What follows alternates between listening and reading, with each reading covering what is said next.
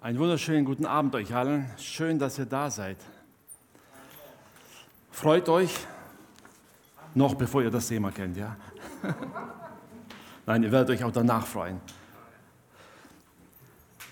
Ich freue mich, dass wir immer mehr sehen und erleben dürfen, wie unsere jungen Leiter wachsen, wie sie geformt werden, wie Gott sie gebraucht. Und ich weiß, dass Gott auch dich gebrauchen möchte, da wo du bist. Deshalb lade ich dich immer ein, öffne dein Herz für Gott. Lass Gott in deinem Leben wirken. Und du wirst erstaunt sein, was Gott aus dir herausholen kann.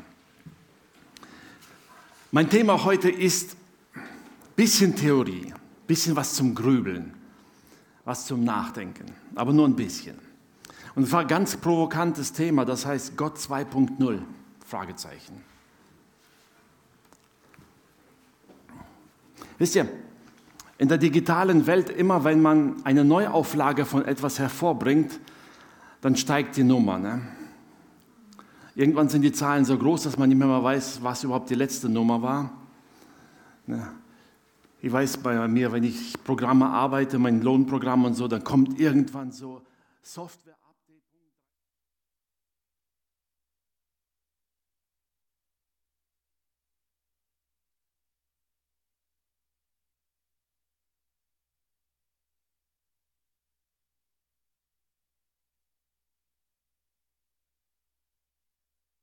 Sagen alle sofort nein.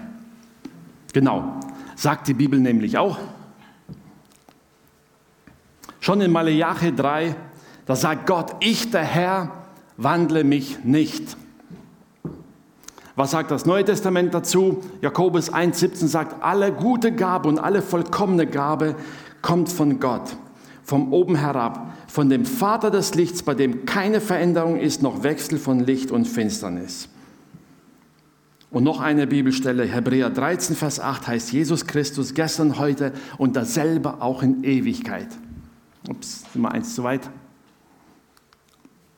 Okay, war der Schalter zu schnell.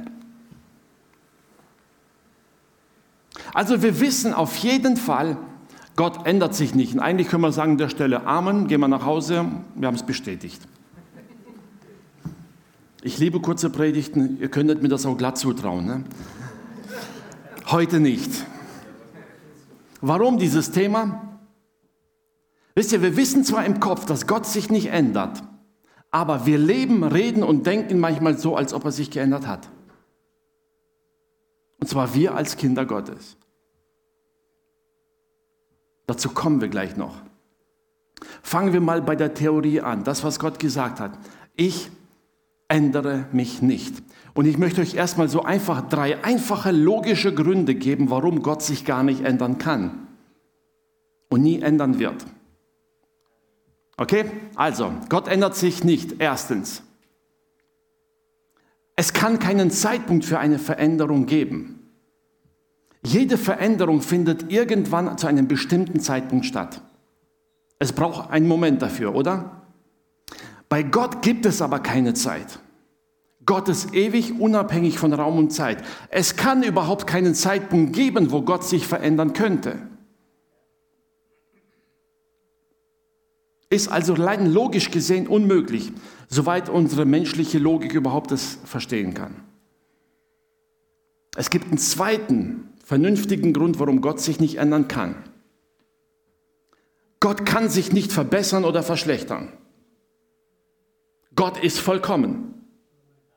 Veränderung bedeutet immer, irgendetwas zu verbessern oder zu verschlechtern. Es bleibt nicht gleich. Aber wie willst du etwas Vollkommenes verbessern? Geht nicht.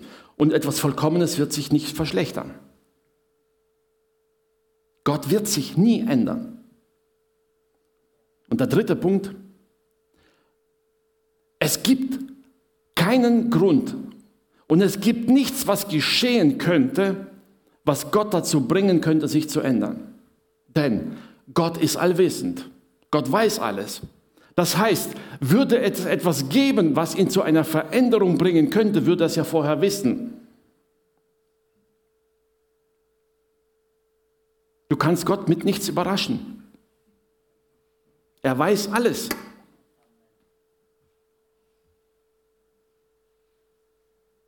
Deine guten Taten haben Gott nicht überrascht. Er freut sich darüber, aber sie überraschen nicht.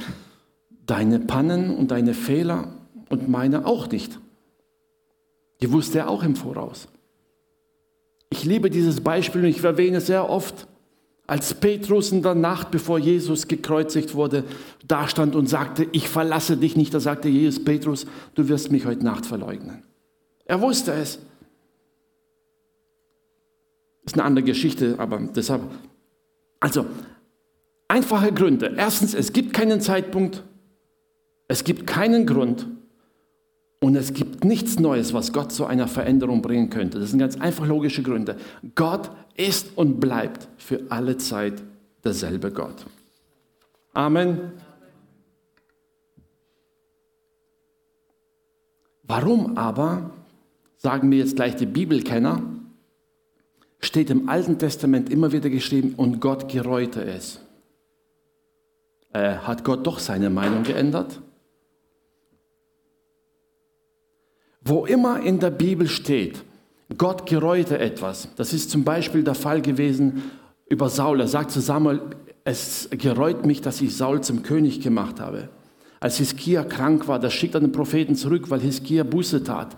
Als Gott Jonathan nach Ninive sandte und sie Buße taten, da heißt es, da gereute Gott das Übel und er tat es nicht.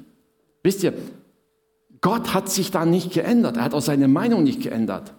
Nur die Voraussetzungen haben sich geändert, und zwar bei Menschen. Ein Mensch, der Buße tut, ändert seine Stellung vor Gott. Und Gott handelt mit diesem Menschen gemäß seinem Wesen, in seiner Art, wie er es immer tun würde. Und wer Buße tut, dem ist Gott gnädig. Das ist sein Wesen. Da hat er nicht plötzlich eine neue Meinung gehabt. Als Saul von Gottes wegen abgewichen ist, fiel er aus seinem Willen heraus.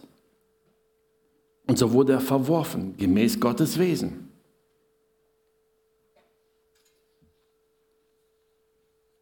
Amen. Wann immer es heißt, bezogen darauf, durch, den neuen, durch die neue Stellung, die der Mensch eingenommen hatte, wandte Gott das alte Urteil nicht mehr an. Aber er blieb für immer derselbe. Jetzt gibt es aber einen Knackpunkt und daran scheitern wir oft. Wir lesen das Alte Testament und dann lesen wir das Neue Testament und haben das Gefühl, irgendwas ist da passiert. Immerhin sagt hm, die Erfahrung, so knapp 400 Jahre gab es keinen Propheten in Israel, der zwischen dem Alten und Neuen Testament prophezeite. Da fragt man sich, hat Gott da eine Pause eingelegt, sich vielleicht zurückgezogen, sich das Ganze angeschaut, sagt, okay, das mit den Gesetzen und Geboten hat nicht so funktioniert. Ich werde mal ein bisschen Brainstorming machen mit dem Heiligen Geist und mit Jesus und überlegen uns, was könnten wir neu machen, wie könnten wir es anders anpacken. Und dann kam er auf die geniale Idee, Jesus zu schicken. Und plötzlich sagt okay, das Alte hat nicht funktioniert, machen wir es neu. Wisst ihr, das ist manchmal ein Rückschluss, den wir treffen, der biblisch aber überhaupt nicht zutrifft. Gott hat sich keine neue Strategie überlegt. Denn sonst hätte Gott sich ja verändert. Die Bibel sagt aber, Gott ist dasselbe. Wie er war, so ist er heute. Alles, was geschehen ist, war von Anfang an in seinem Wesen schon drin verankert. Es entsprach seinem Wesen. Und ich möchte euch mal ein paar äh, Eigenschaften Gottes aufzeigen. Und wir, sind, wir neigen dazu, manche Eigenschaften eher ins Alte Testament zu packen und manche eher ins Neue Testament. Wisst ihr, wenn man sich das Ganze mal anschaut, dann stellt man fest, wenn die Bibel sagt, Gott ist gerecht, findet man im Alten Testament ziemlich genauso viele Bibelstellen wie im Neuen Testament.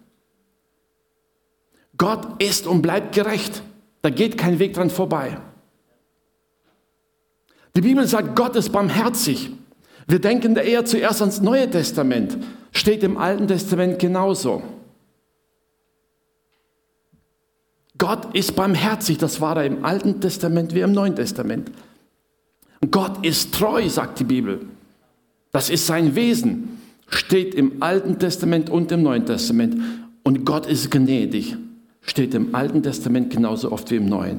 Wisst ihr, ich habe ganz bewusst mal im Konkordanz eingegeben, habe gesagt, Gott ist gnädig. Wo gibt es die Bibelstellen? Und stellte fest, dass es mehr Bibelstellen im Alten Testament gibt, die Gott als gnädig bezeichnen als im Neuen.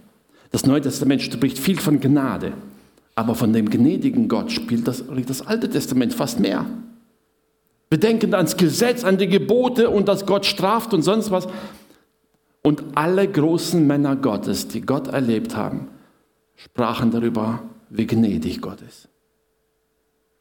David, als er einen Fehler machte, sagte, ich will lieber in die Hände Gottes fallen, weil ich weiß, dass Gott voller Barmherzigkeit ist, anstatt in die Hände von Menschen.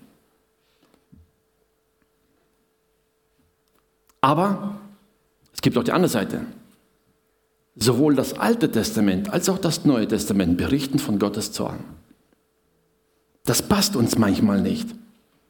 Es, es, passt nicht unser Bild von dem lieben, gnädigen Gott, den wir manchmal im Neuen Testament haben, dass dieser Gott einen Zorn hat und dieser Zorn über der Welt ausgeschüttet wird. Die Offenbarung zeigt es ja deutlich, aber auch schon vorher. Gott ist und bleibt derselbe Gott. Er hat sich in nichts geändert.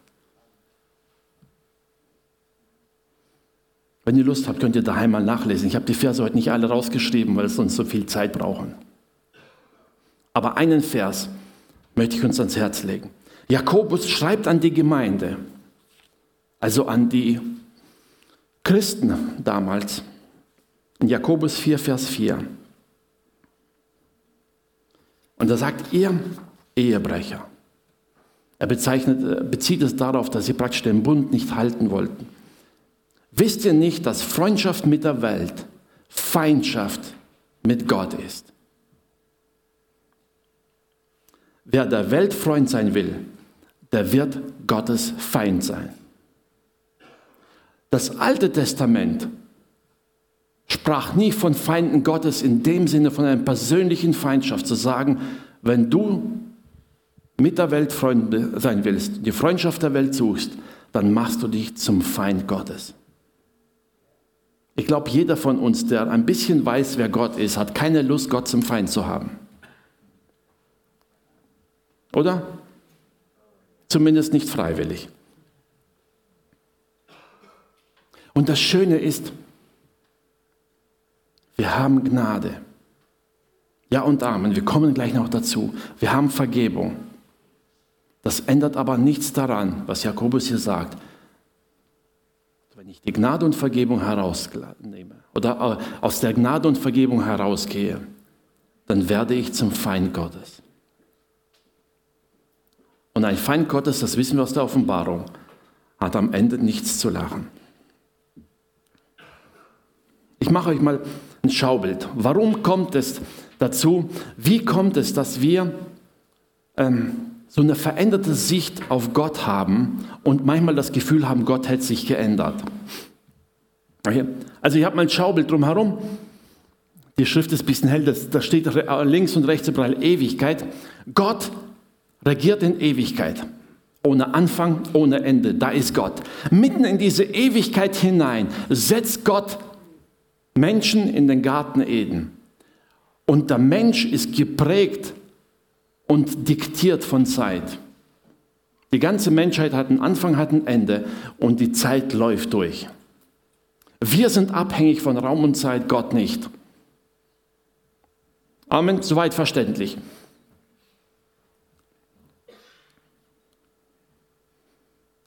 Das war das da. Okay. Bisschen vergrößert für euch. Was passiert? Am Anfang Gott, schuf Gott Himmel und Erde, schuf den Menschen, setzte ihn ins Paradies und die Bibel sagt, und Gott besuchte jeden Abend den Menschen, hatte Gemeinschaft mit ihm, die sprachen miteinander und der Mensch sah Gott von Angesicht. Sie redeten miteinander, war alles okay, bis die Sünde kam. Und die Sünde trennte diese Gemeinschaft mit Gott. Die einen würden sagen, Pech für den Menschen. Ich würde sagen, es ist auch ein Schutz für den Menschen, denn niemand kann in Gottes Gegenwart bestehen, wenn er sündigt. Sünde kann nicht in Gottes Gegenwart stehen.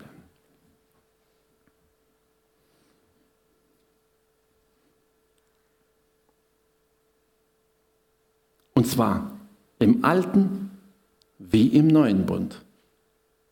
Man kann nicht in Sünde vor Gott bestehen. Ich gebe euch zwei Beispiele. Im Alten Testament, vielleicht könnt ihr euch erinnern, da gibt es einen Vorfall. 2. Samuel 6, Vers 7, ich habe es jetzt nicht rausgeschrieben. König David will die Bundeslade nach Jerusalem holen. Die stellen sie auf den Ochsenkarren. Unterwegs rutscht die Lade und einer der Priester hält sie fest, damit sie nicht runterfällt. Und die Bibel sagt, und dieser Priester fiel tot um, weil er die Bundeslade hätte niemals anfassen dürfen. Ein paar Verse weiter heißt es sogar, und David wurde zornig auf Gott. Der Mann nach dem Herzen Gottes wurde zornig auf Gott, warum er das getan hatte. Aber er wusste ganz genau, das Gebot stand ganz klar fest. Die Bundeslade durfte nur getragen werden auf Stangen und niemand durfte sie berühren. Er fiel tot um. Gehen wir ins Neue Testament die neue Gemeinde gegründet, voll des Heiligen Geistes. Petrus versammelt in der Gemeinde, da kommt ein Mann hinein namens Hananias, hat ein Feld verkauft und sagt, hier, ich bringe den Erlös des Ackers. Und Petrus fragt ihn, ist das wirklich der ganze Erlös? Und sagt, ja, selbstverständlich. Und der Mann fällt tot um. Warum? Ich, kann, ich habe mir manchmal gedacht, stellt euch vor, das würde in der heutigen Zeit in einer Kirche passieren. Das würde die Presse der Welt monatelang beschäftigen. Aber was war passiert? Und ich habe mich immer verstanden, warum Herr? Der Punkt war der, die Gegenwart Gottes ist da und Hananias geht hinein und belügt ganz bewusst Petrus und den Heiligen Geist aus einem einzigen Grund, um Ehre für sich zu haben. Er sündigt ganz bewusst in der Gegenwart Gottes und fällt tot um. Seine Frau kommt ein paar Stunden später, macht das Gleiche und fällt ebenfalls tot um. Sünde kann in Gottes Gegenwart nicht bestehen. Es geht nicht. Wissen, so kommt eine Trennung zwischen Gott und dem Menschen. Und der Mensch sieht von da an Gott nicht mehr von Angesicht sondern, wie die Bibel uns sagt, wisst ihr, Gott offenbart sich dem Menschen durch sein Reden und durch sein Handeln, aber nicht mehr von Angesicht. Mose war noch ein Mann, der Gott von Angesicht sah und dann dem Volk es weitergab, aber nirgends mehr offenbarte sich Gott den Menschen als nur durch das Reden und durch sein Handeln. Und das war bruchstückhaft. Das heißt, man hat immer gewisse Dinge gesehen und man hat nur gewisse Aspekte Gottes daraus erkennen können. Und so entstand ein Bild von Gott, das geprägt war von dem, wie Menschen es empfangen hat, wie Menschen Gott erlebt haben, wie Gott, Menschen mit Gott zu tun hatten.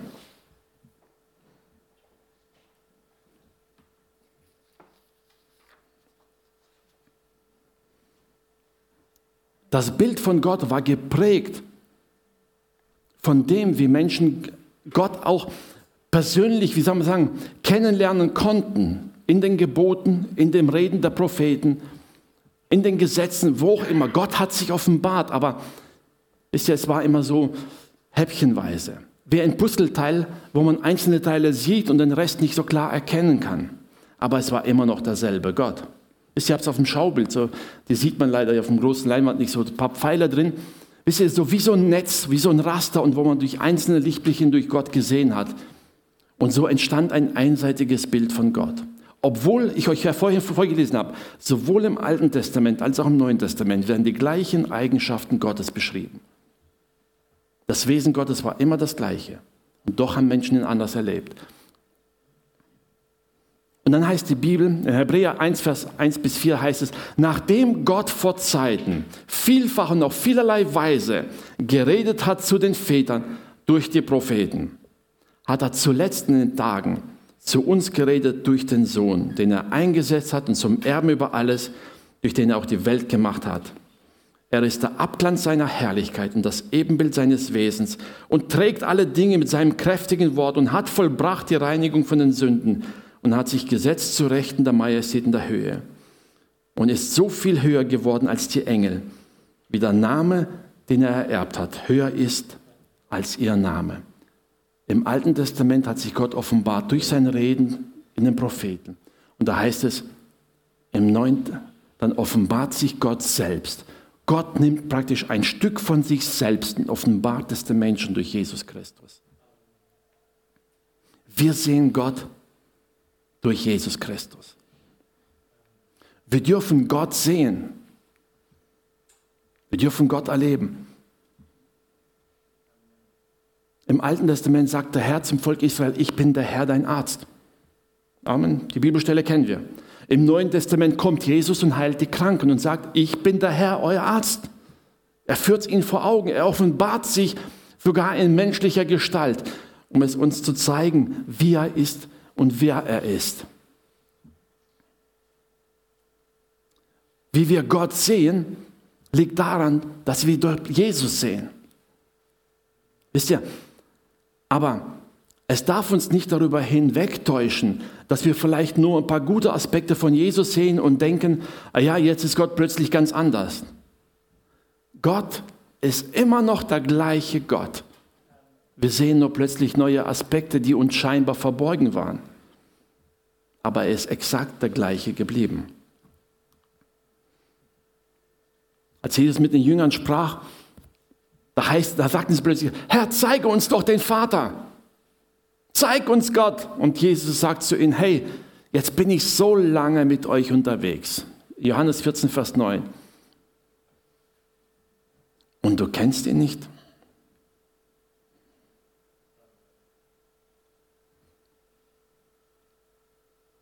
Wer mich sieht, denn der sieht den Vater.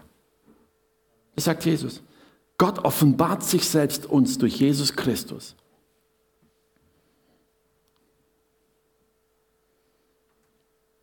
Jesus sagt, ich, ich bin es. Ich offenbare mich euch. Wisst ihr, plötzlich haben wir die Möglichkeit, Gott zu sehen, wie er ist.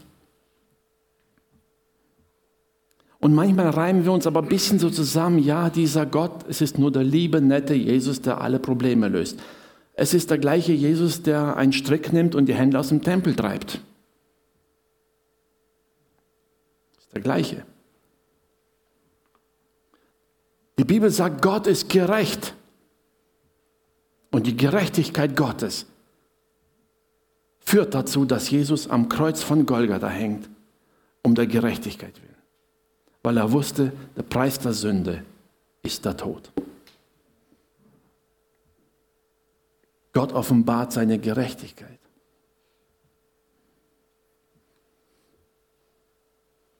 Der einzige Weg, in Gottes Gegenwart zu kommen, obwohl wir Sünder sind, besteht darin, dass wir Vergebung in Jesus Christus haben und durch Jesus zu Gott kommen können.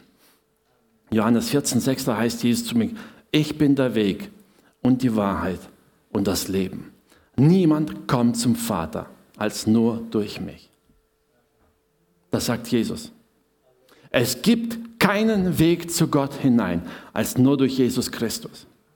Das heißt, indem wir Vergebung haben und heilig vor Gott stehen. Hm. Entschuldigung, bin ich zu schnell durch. So.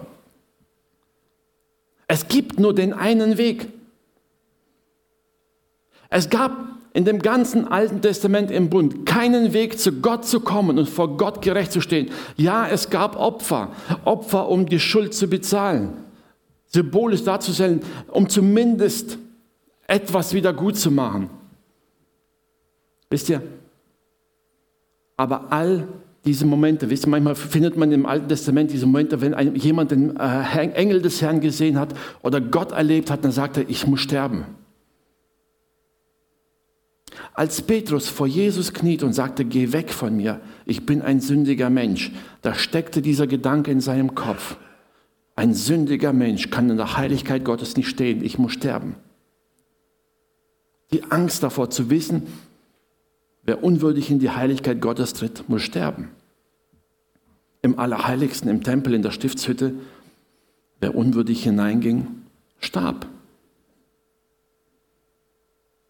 Jesus sagt, ich bin der Weg. Durch mich kannst du zum Vater kommen, weil ich deine Schuld bezahle, weil ich dich reinige, weil du durch mich heilig in die Gegenwart Gottes treten kannst, weil Gott dich plötzlich sieht durch das Blut Jesu Christi.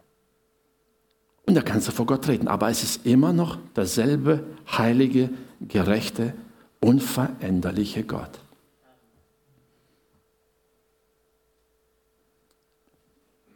Warum ist das überhaupt so wichtig für uns? Das kennen wir doch alle. Wisst ihr, mir sind zwei Aspekte wichtig.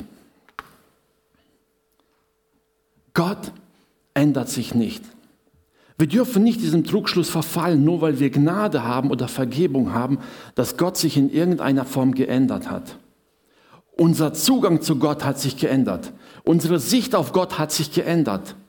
Unsere Erkenntnis Gottes hat sich geändert, aber Paulus sagt trotzdem, unsere Erkenntnis ist immer noch Stückwerk.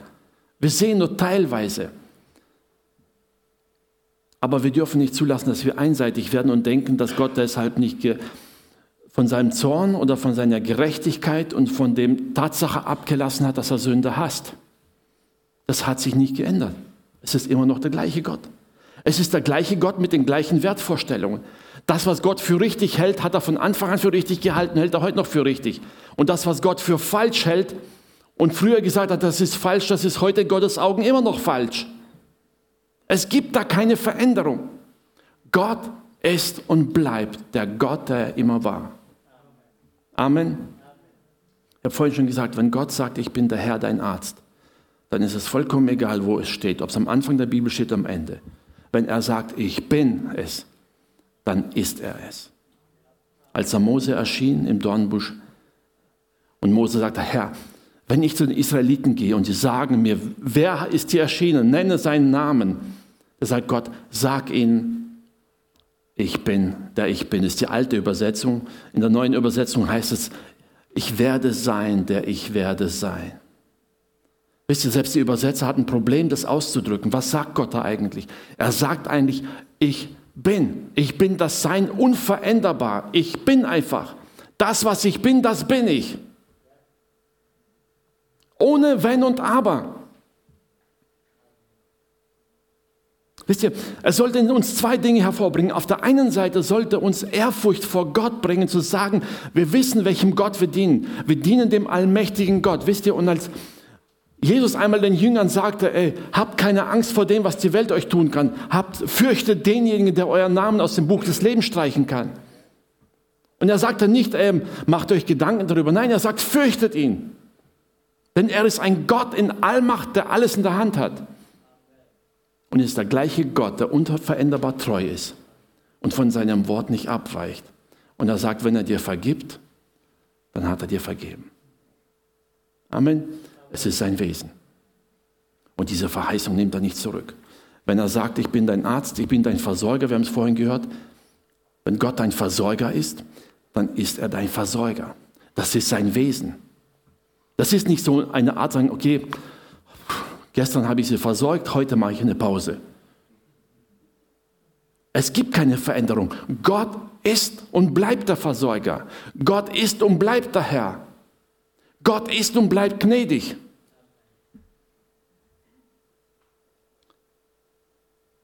Das sollte in uns eine Ehrfurcht hervorholen und gleichzeitig unseren Glauben stärken. Alle Verheißungen und Zusagen, die Gott gegeben hat, sind unveränderbar. Gott ändert seine Meinung.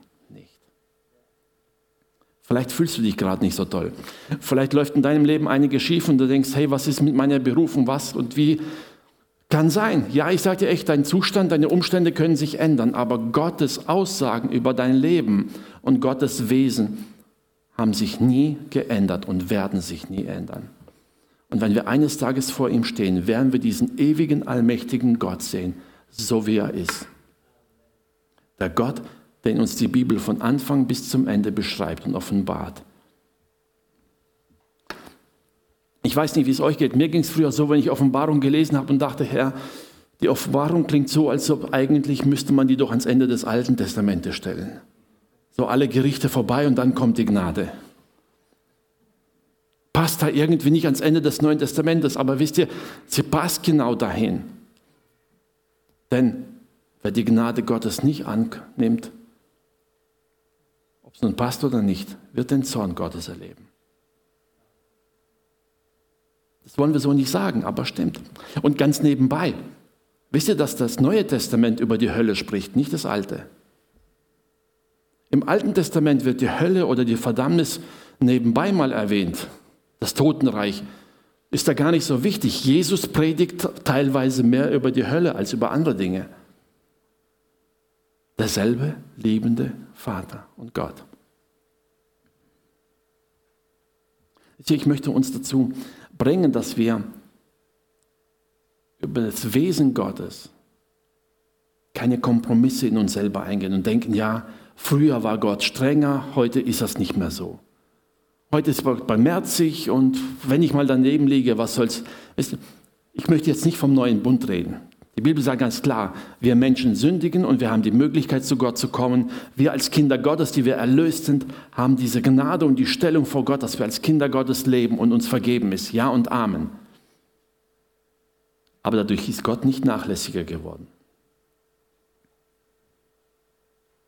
Und das darf ruhig unser Herz ein bisschen brennend machen, für die zu leben und denen zu predigen, die Gott nicht kennen. Denn Freundschaft mit der Welt ist Feindschaft mit Gott. Und wir wollen, dass sie gerettet sind. Amen. Äh, Lobpreisteam, kommt ihr mal nach vorne. Wisst ihr, die haben es mir nicht gesagt, aber ich liebe das letzte Lied, was ihr gesungen habt. Du bist würdig, du allein. Ich möchte euch mal einladen, jetzt zum Ende der Predigt. Könnt ihr den Refrain ein paar Mal singen? Einfach mal deine Augen zu schließen. Ja, wir dürfen jetzt vielleicht nicht mitsingen, außer ihr daheim. Ihr habt das große Vorrecht, ihr könnt aus vollem Hals singen, es sei denn, ihr habt einen Nachbarn, der euch nicht wohlgesonnen ist. Aber wo immer es könnt, aber selbst auch hier im Raum, wir können einfach die Augen schließen. Und ich möchte dich einladen, einfach mal diesen allmächtigen Gott vor Augen haben. Halte dir mal vor Augen, was die Schrift dir sagt oder was du bisher gehört hast über das Wesen Gottes. Wer Gott ist, wie Gott ist. Und ich glaube, jeder von uns wird einstimmen mit den Worten, die in der Offenbarung stehen. Als, als das Lamm sahen, fielen sie nieder und fingen an anzubeten. Du bist würdig, du bist würdig. Zu wissen, in dieser Heiligkeit vor Gott zu stehen, in Ehrfurcht, wird jeder Mensch erkennen. Er allein ist würdig zu nehmen Preis, Ruhm und Ehre von Ewigkeit zu Ewigkeit. Es gibt keine Alternativen. Es gibt keinen Ersatz. Es gibt keinen anderen Gott und Gott selbst hat sich auch nicht geändert. Es gibt keine neue oder zweite Version von Gott. Er ist und bleibt in Ewigkeit der eine ewige, lebendige Gott, der zu seinem Wort steht und der zu dir steht und dessen Angebot für dich und für mich da ist. Du kannst die Gnade annehmen. Jesus ist gestorben, weil er wusste, wir können zu Gott nicht kommen aus eigener Kraft. So gab er sich selbst, nahm unsere Last, unsere Sünde ans Kreuz und lädt uns ein, durch ihn zum Vater zu kommen. Wenn du bis heute versucht hast, irgendwie andere Wege zu suchen zur Erlösung. Oder wenn du denkst, dass es vielleicht doch eine Alternative gibt, wie du heilig werden kannst und wie du dich vor Gott rechtfertigen kannst. Ich gebe dir eine dringende Empfehlung, vergiss es. Es gibt keine andere Rechtfertigung vor Gott als allein durch Jesus Christus. Wenn wir seine Gnade in Anspruch nehmen und sagen, ja Herr, ich hätte für meine Schuld sterben müssen, aber du bist für mich ans Kreuz gegangen. Und das macht mich heute zu deinem Kind.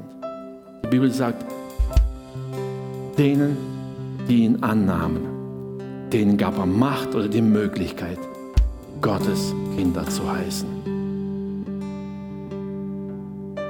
Und ich lade dich ein. Nimm es einfach in Anspruch. Ob du nun hier bist oder wenn du daheim bist und es zufällig hörst, ich lade dich ein. Nimm diesen Herrn an. Nimm ihn an, nimm seine Vergebung an. Und du wirst zu einem Kind Gottes und hast die Möglichkeit, zu diesem allmächtigen, ewigen Gott zu kommen, in dem Bewusstsein, er ist dein Vater. Er ist nicht mehr dein Feind. Er ist nicht dein Gegner. Er ist der, der sich um dich sorgt und der dich errettet und in Ewigkeit erhalten will. Gott segne euch.